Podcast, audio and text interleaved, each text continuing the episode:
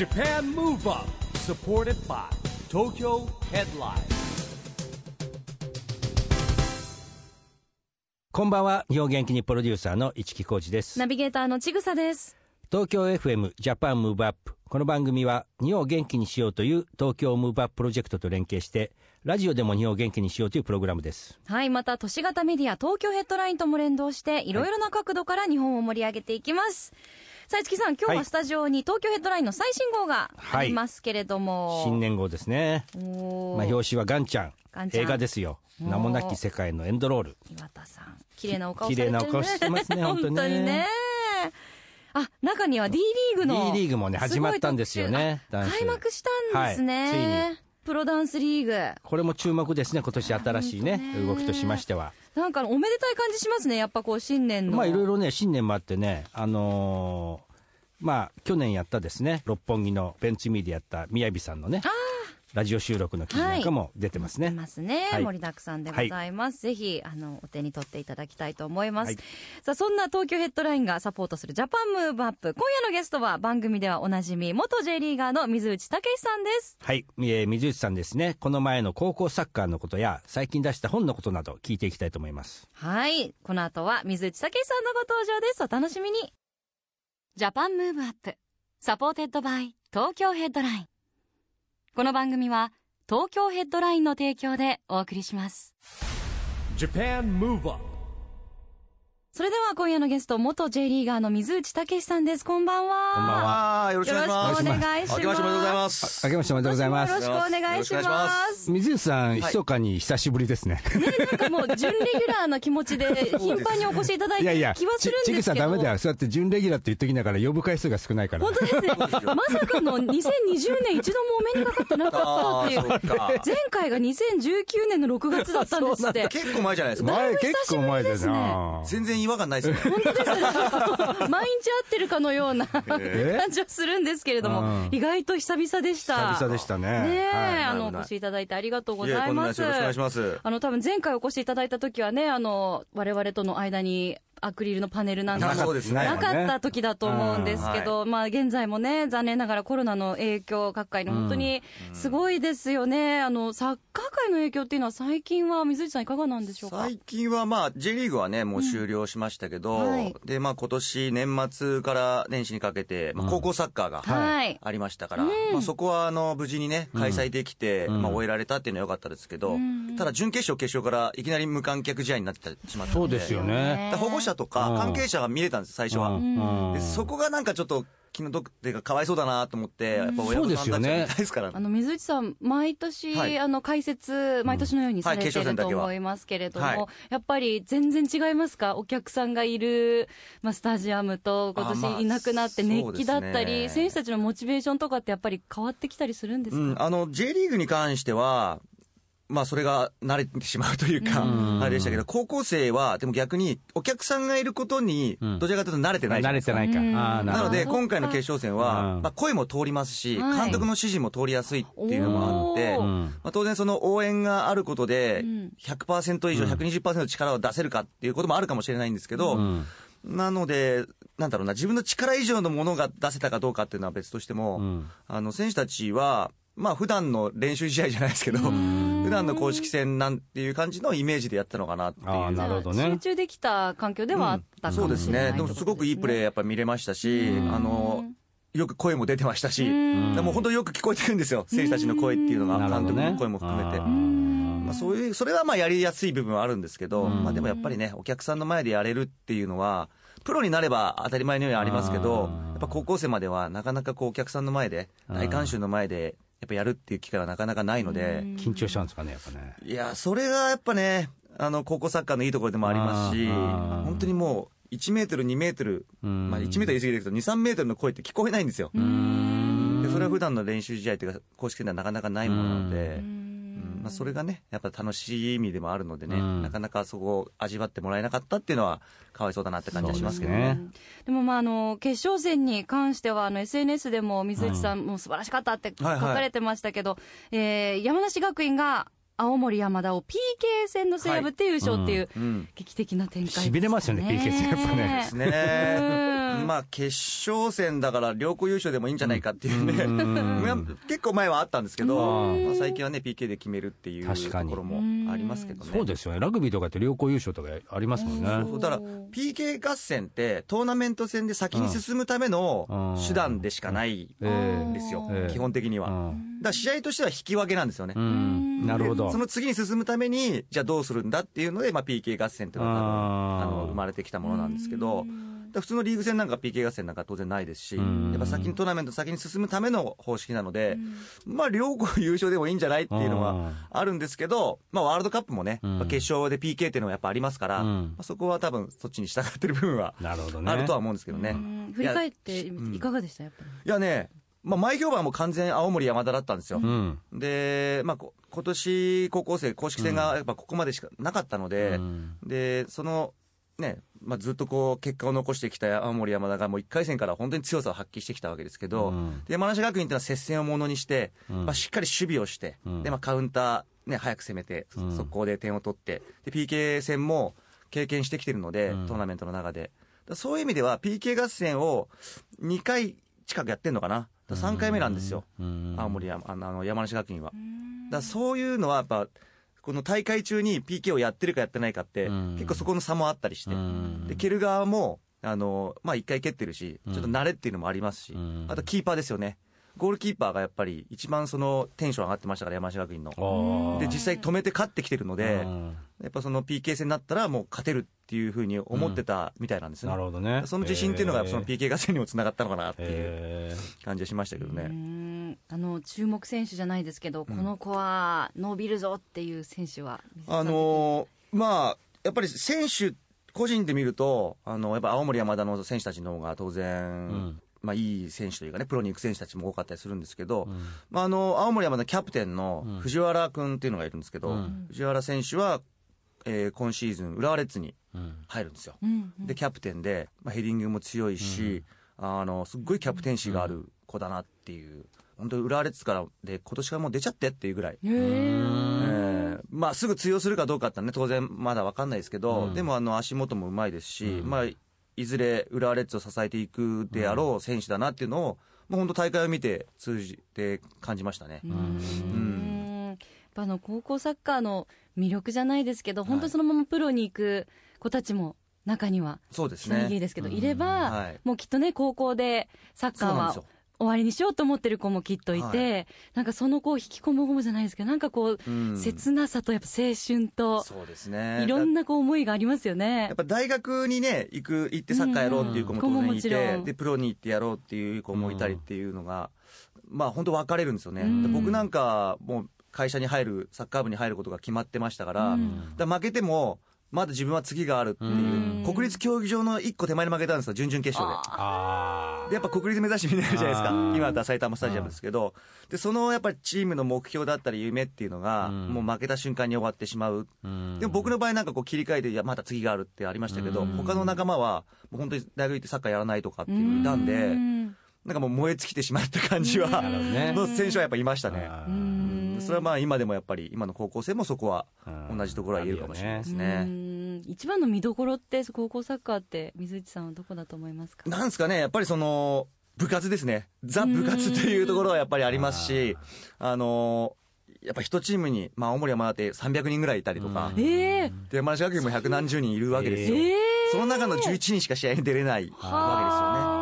で、その選手たちは当然試合に打ち込むわけですけど、その他の選手たちでは応援であったりとかうん、まあ来年目指すとかっていうのはありますけど、なんかその一つのチーム、その一つのチームに入るために毎日練習したりとか、えーまあ授業も当然あるわけですけど、うん。まあ、そこでの、まあ、生き残り、勝ち残りじゃないですけど、うん。でもそこに行かなくても、その高校3年間でやっぱり学ぶものっていうのは、やっぱその高校生でのその生活っていうのはやっぱり、まあ、共同生活のね、ルールですもんね。あとはその試合に出るだけが全てじゃなくて、うん。まあ、同じ目標を持って戦う仲間がう、ん。大学行ったり、大学卒業して就職したりっていうのが、やっぱその社会人としてつながっていく。ん。その指導者もやっぱそういうところを目指してやっぱやっているので、うん。そこはこう、クラブチームのユースのうん。ね、指導はプロになるためにとかっていうのはやっぱありますけど、うん。ちょっとそこの違いはあるので、やっぱりねあの人間を作るっていう、人間形成にね、とって必要で、やっぱこういうコロナ禍になっていくと余計、はい。やっぱそういうほら、リアルなこう、つながりとかって絶対大事じゃないですか。そうですね。ね、僕らもこれで、水さんも友達多いけど、はい。それ友達とか仲間がいるからいろんな、ね、こういう時代でももうまだね、やっていけるけど、うんすごく大事なことですよね、それってそうですね。まあ、本当にうん。同じ目標で、チームメイトだけじゃなくてね、その対戦相手もそうだし、うん。その対戦相手と今度また大学で一緒になったりとか、うん。J リーグで戦ったりとかっていうのも増えて、増えていくというかね、うん。広がっていくので、うん。まあ、そのね、えー基盤というか、うん。それがまあ高校サッカーで広まる、うん。まあ、人間力を作るっていう部分では、大事な高校3年間ですね。水内さん見てください、人間力満ち溢れても。満ち溢れいやいて。やいやそして、そんな水内さんがですね、ええなんと本を出したというですね、今日は。わいやいやいやいや、まさか持ってきてない、あ、持ってきた。すぐ手元水にある。内体操。水内体操わかりやすいですね、水内体操。この分かりやすいタイトルにしたっていうのと、うんうんこれがですね、まあ、僕が例えばサッカーを教えることって当たり前じゃないですか、うん子供たちにサッカーを教えたりとかっていうのは当たり前なんですけど、うんやっぱり世の中、高齢者が多い、はい。で我々世代の人数が一番多かったりして、それ以上の人たちってたくさんいるわけで、うん。でやっぱそういう方たちに、うんあの元気でいてほしい。うん。で、この水内体操っていうのは、まあ、体操って入ってるからちょっと大変なことやるのかなっていう感じなんですけど、まず一つは脳を鍛える。うん。まあ、認知症対策ですね。なるほど。脳を鍛えるうん、まあ、シナプソロジーっていうのはいがあるんですけど、うんまあ、それをまあ僕、免許を持っているのっていうのと、あとはまあ体幹を鍛えましょうっていうのは、うんまあ、姿勢を良くしましょうってことです、要は。うん。まあ、座ってる姿勢がいいだけで、うんやっぱり集中力も増しますし、うんあのやっぱどうしても年取ってきたりだけじゃないですけど、うんあのみんな気づくとちょっとこう猫背になってたりとか、うんスマホいじってるとこうなるじゃないですか。うん。でそうなってる時に、ちょっとこう、姿勢気をつけましょうってなると、覚えてると、あ、そうだ、姿勢自分の姿勢が悪くなってるっていう、まあ、感覚というかね、習慣もつくので、まあ、その習慣づけをしましょうというのがこの水内体操で、あの、まあ、認知症対策をしながら、まあ、体幹も鍛えようと。最高じゃないですか、脳を鍛え。そうなんです。もう僕もそういう年齢になってきたもう50代後半。一応こう、老いない脳と体の作り方ということで、まあ、究極はですね、えーまあ、やっぱ認知症になってしまうと、はい。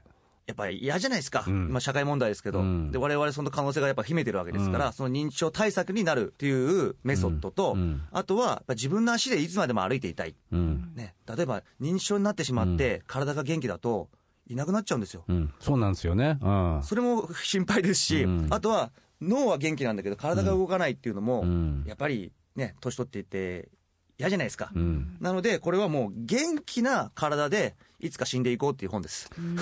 いや、でもね、本当こういうコロナ禍のね、まあ、はいだんだん復活してくるとはいえ、家でできるものでしょ？だってそれね。そうです、そうです。家でもでき毎日できるはい。うんで、まあ、一人でも当然できるんですけど、うんこう、二人で、一人がリードして、何人かでやるっていうのが一番理想なんですよ。なるほど。うん。じゃあご家族とかで。そうですね。やったりとかあの4歳、5歳ぐらいの子供も一緒にできますし、うん。そうなんですね。だからもう3世代、あの、おじいちゃん、おばあちゃん、お父さん、お母さん、子供たちっていう、うん。僕もだから自分の親と子供にやらしたりとかして、へー。親はね、じんわり汗かきますよ、このシナプソロジー。っていうのをこれ。やるへちなみになんか今一つ、こう、座ってできる。実践できる、我々もやれるものがあれとば。ありますね。ありますか？座ったままでもいいけますか？ああ、いいです、いいです。あの、まあ、姿勢はうんぬんはちょっと、まあ、別として、はい。えーその脳を鍛える、あの、ものとしては、はい。えーそうですね、じゃあ、数字の3、はい1、2、3、4、5、6、3の倍数で止める。うん。で、これはまあ、歩きながら1、2、3とかでもいいんですけど、はいまあ、手いただきましょうか。はい。1、2、3、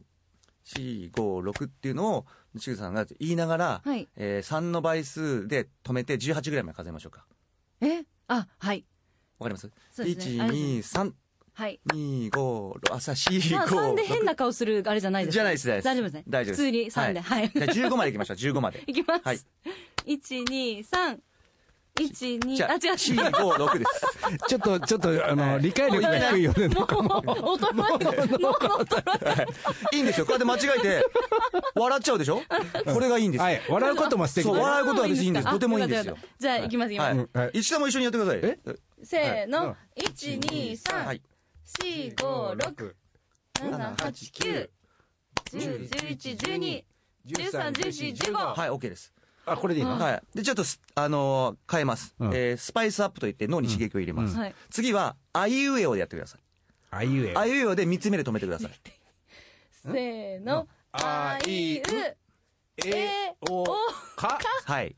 きくけこさしすせそはい、そういうことです。あいいじゃないですか。めっちゃいいじゃないですか。方がいい。はい。で、さらにスパイスアップ。今度は数字とあいうえおを足します。どうやってやるかというと、うん1、2、あ、3、4、い。難しいねそうです。すごいこれこれは難しくないんだけど、ななんか昔、はいすいません昔僕らがやったゲームに近いようなそうです。飲み会でやるような。飲み会でやっただけじゃあちょっとやってみましょうかいきま。しょう。あで一二あですよね。あはいえせーのせーの12あ三四いい五六六七八え九十おいや、すごいダメだ。です。私一木さんの後言ってるだけだもん。考えてない自分で。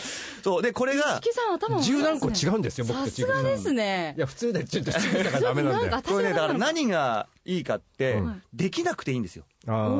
できなくていいっていうのがミソで、できないきゃいけないと、なんかあーってなっちゃうんですけど、うん。できないからまたこれが面白くて、あー。で、だんだんだんだんこうやる動作は同じなんですけあどー、ちょっとずつこうスパイスアップすることで、脳に刺激を入れる。いやわかる。本当これとあ。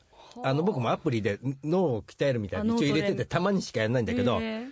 そうだよね。だあい今言ったさあいい1とかさ考えちゃうもんね。そうそうそう。うん。で、ちょっと今熱くなりませんでした？熱くなりました。うん。そうなんですよ。ちょっと腕まくりしました。あったかくなるんですよ。本当これ脳が刺激されてて、へで、今は手拍子でありましたけど、うん。これを、あの、1、2、3あ、こう足足踏みでやったりとか、面白いねこれ。体をつけてこうやったりとか、面白いねこれ。で、そのレベルに応じて変えられるんですよ。例えばスポーツだったらもう、1、2、3、4、5、6ってやったりとかおじいちゃん、おばあちゃんだったらまあ手叩いてやったりとか、あ、こうやってこっちでやったりとか。あー太もも叩いたりとか。はいこれ、が、えーまあ、シナプソロジーっていうその、の活性化されるメソッドで、プラス僕はその体幹もつけたものが水内体操ですっていう。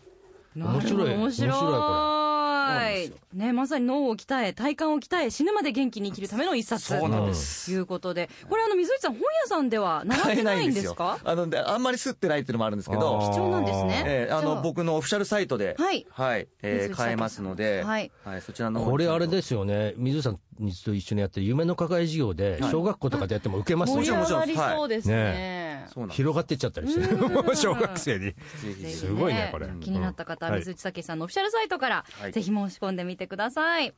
ということで、はい。じゃあそんな水内さんから、今日も日本を元気にする一曲、リクエストを伺いたいなと思うんですが、はい。今日はどの曲にしましょ最近子供と映画に行くことが多いんですけど、うん。多いですも1年に1回か2回なんですけど、大体行くのがドラえもんなんですう。ね。えー。ああええで、まあ、その、今回ですね、まあ、ドラえもんののび太の新恐竜、これ、春にあるはずだったのが夏まで延期になってしまったんですけども、まあ、そちらの主題歌でもあります、ミスターチルドレンのバースデー。すごいですよねドラえもんの主題歌をミスターチルドレンが歌ってるっていうもう今ね、本当に毎回いろんなアーティストの方がドラえもんの主題歌を歌われてますからね。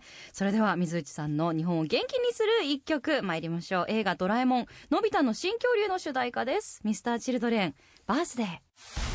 Japan Move Up お送りしたのは水内さんの日本を元気にする一曲、ミスターチルドレン、バースデーでした。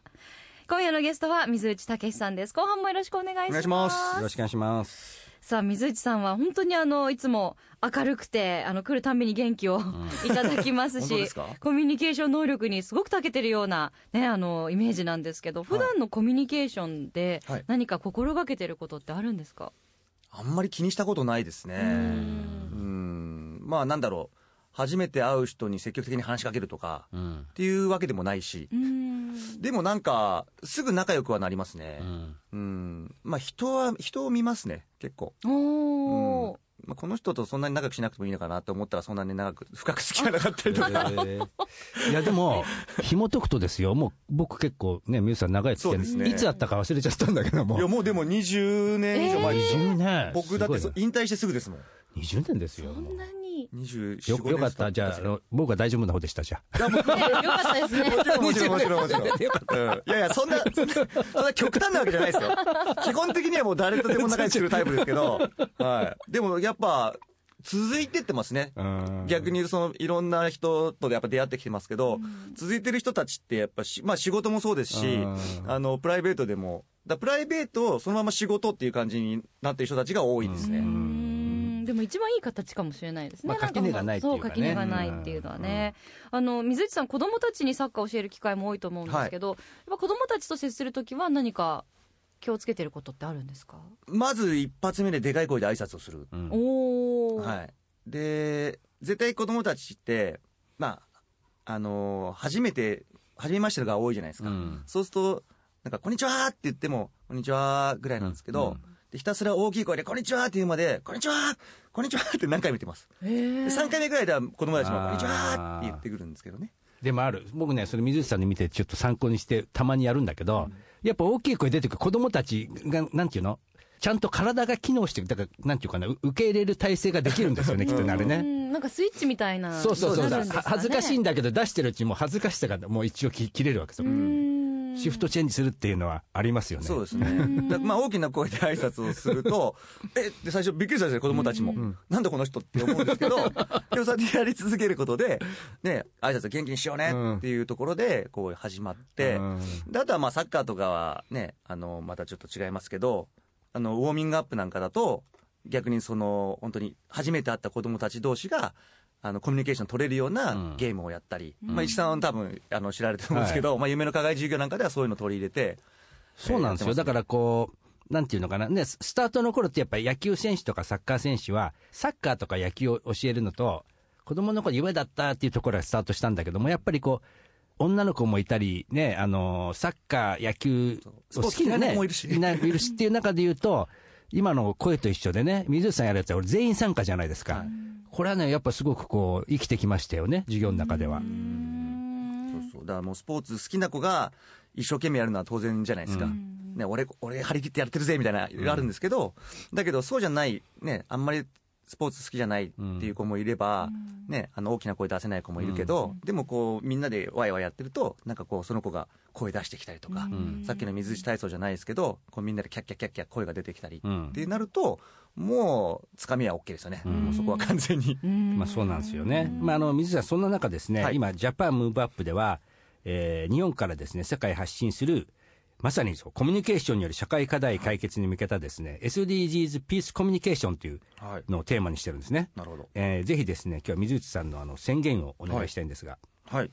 書きましたよ。はい、お願いします。はい。SDGs ピースコミュニケーションに向けて、水内武は、はい水内体操を広める。来ましたね、水内体操。はいわかりやすい。わかります。ええもうコミュニケーションね、まああの、よく飲みニケーションなんて言いますけど、うんうん。なかなか今ね、飲みに行くのも難しい感じはするんですけど、うん。でもやっぱ人とコミュニケーション取るって、もう一番だと思います。うん。まあ、究極というか、うん、やっぱ一人で何かできるかっていうと、ん。なかなかね、えー一人では解決できないことが、うん。まああの仲間を通して解決できることがあったり、うん。まあ、アイデアも広がったり、うんえーそれがまた楽しいんですよね、自分が何、こういうことできるのかなって思って、出会った人に、あそんなことできんのって言われて、うん。あじゃあこれ、俺がこんなことできるから、じゃあ一緒に仕事しようかじゃないけど、うん。そういう世界でなんか生きてるなっていうのを最近よく感じるので、うん。まあ、それがこう水内体操は、よくまあ企業の方たちも健康志向であったりとか、うん。ね、健康経営なんてよく言うんですけど、うん。もうぜひ企業の方もこの水内体操を取り入れていただいて、いや、これはいいですよね。やっぱりその脳を働きそうなんです。しながら、ね、でやる。で、誰でもできるから、うん。うん、これは素敵ですよね。そうでしょ、ん。ねこれ認知症対策っていうと、なんか高齢者がやるみたいなイメージありますけど、うん。そうではなくて、もう本当、みんなができる、でうん。脳に刺激を入れるっていうことと、まあ、あとね、うん。姿勢も良くしましょうっていうのを必ず言っているので、ほら、もう市さんの中でいろいろ、もう湧いてきてますよ。これちょっと水体操売り込むとこいっぱいあるなっていう。ねえ。はい。そう今のリモートとかね、ご時世とかであのあると思うんですけど、リモートでもこうビデオあの会議みたいな感じでも、ですね。あのうん。座りながら、ね、うん。何人かで、じゃあ体操から始めましょうっていうのもうん。できますしね、いや今だから友達同士でも。子供のオンライン授業もあるんだけど、うん。いかにその直接接触しなくてもいいものを提供できるかっていう時代でもあるじゃないですか、はい。もちろんリアルとの,、ね、あのバーチャルの融合なんですけども、まあ、すごくそういう意味ではこう素材としてはいいですよね。そうですね、ん。もうもちろん対面が一番盛り上がるんですけど、うん。でもね、今の時代、そういうリモートっていうのもありますし、うん。はい、ぜひぜひ。ねえ、あの、気になった方はぜひうん。オフィシャルサイトチェックしていただきたいと思います。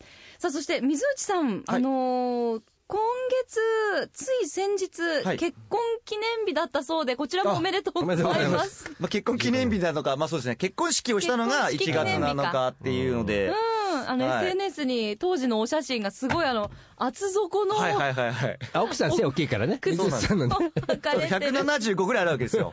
で、普段より僕より、普段から僕より5センチぐらい大きいわけですうん。ね。で、彼女が、まあ、7、8センチのうん。やつを履いたら、180超えるわけじゃないですか。で、僕が180を超えるには、10センチ近くのものを履かなきゃダメなわけですよ。うん。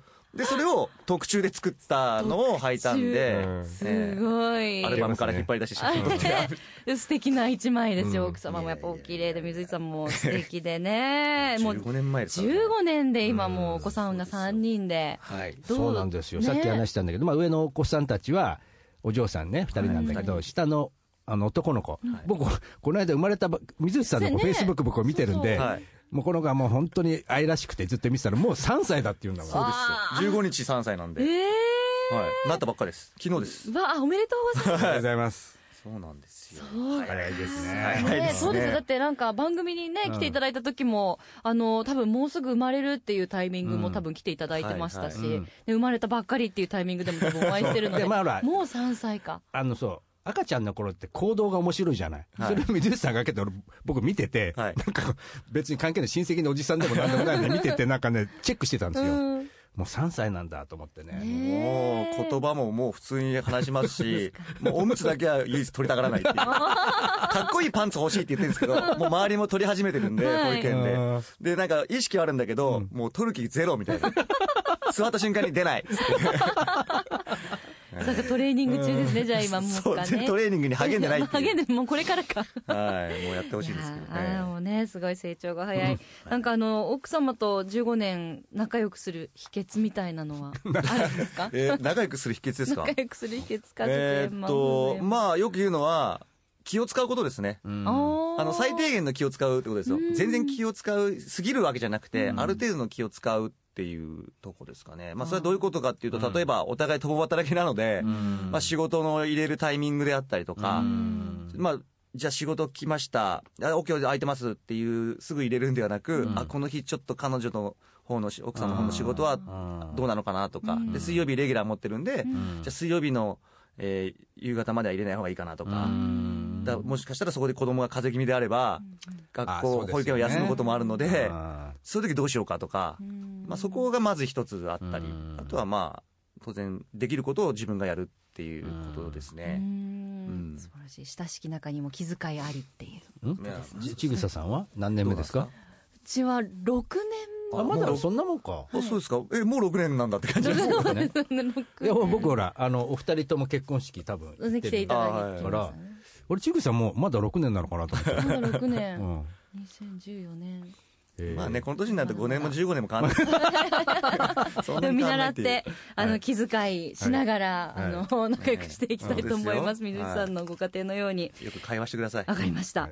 あの、あっという間にお時間が迫ってきてしまいまして、はい水内さん、あの、ぜひ最後にリスナーの方へメッセージを頂戴できればと思います。いやまあ今1月ですけどもね、えー再来月ぐらいにまた来ようかなと思っております。月1でレギュラーぐらいな感じで、ぜひ無責任にそれで1年経ってますはね、一年、前回1年以上経っちゃったんでびっくり。またぜひ遊びに来て。はいはい、もういつでも言ってください。たいと思います。よろしくお願いしますはいもう毎回あっという間ですね。市木さん、はい松内さんいらっしゃるとね、あの、また次回も楽しみにしています。はい、よろしくお願いしよろしくますお願いします。今夜のゲストは水内武さんでした。どうもありがとうございました。Japan Move Up ここで毎月第2月曜日発行のエンタメフリーペーパー、東京ヘッドラインからのお知らせです。東京ヘッドラインのウェブサイトでは、ウェブサイト限定のオリジナル記事が大幅に増加しています。最近の人気記事は第2回スモールワールズフォトコンテストエントリー作品をツイッターで受付中。みやびの挑戦は2021年もコロナを超える。江戸前寿司ベースの崩し寿司とワインをペアリング。中目黒寿司鬼会足す1。プロダンスリーグ D リーグ開幕。初戦はセガサミールクスが勝利。などがよく読まれていました。その他にもたくさんの記事が毎日更新されていますので、ぜひ東京ヘッドラインウェブをチェックしてくださいね。今日は、えー久しぶりにですね、水内武さんに来てもらいましたけども、はい。どうも脳脳年齢は、ちぐさより僕のが若いんじゃないかと。それは。若いんじゃないか疑惑。ねえ、結構如実に。やばいですよ。僕、いくつ上ですか？ちぐささんの。10いくつ上ですよ。ですね。ちょっと危機感を感じました。う んはい脳トレ励みたいと思います。水内体操やりたいと思いました。さあ、ジャパンムーブアップ。今週はそろそろお別れの時間ですが、次回も元気のヒントたくさん見つけていきましょう。はい。これからもみんなで知恵を出し合って日本を元気にしていきましょう。はいジャパンムーブアップお相手は市木浩二と、ちぐさでした。この後も東京 FM の番組でお楽しみください。それではまた来週 Japan Move Up. Supported by Tokyo Headline.この番組は東京ヘッドラインの提供でお送りしました。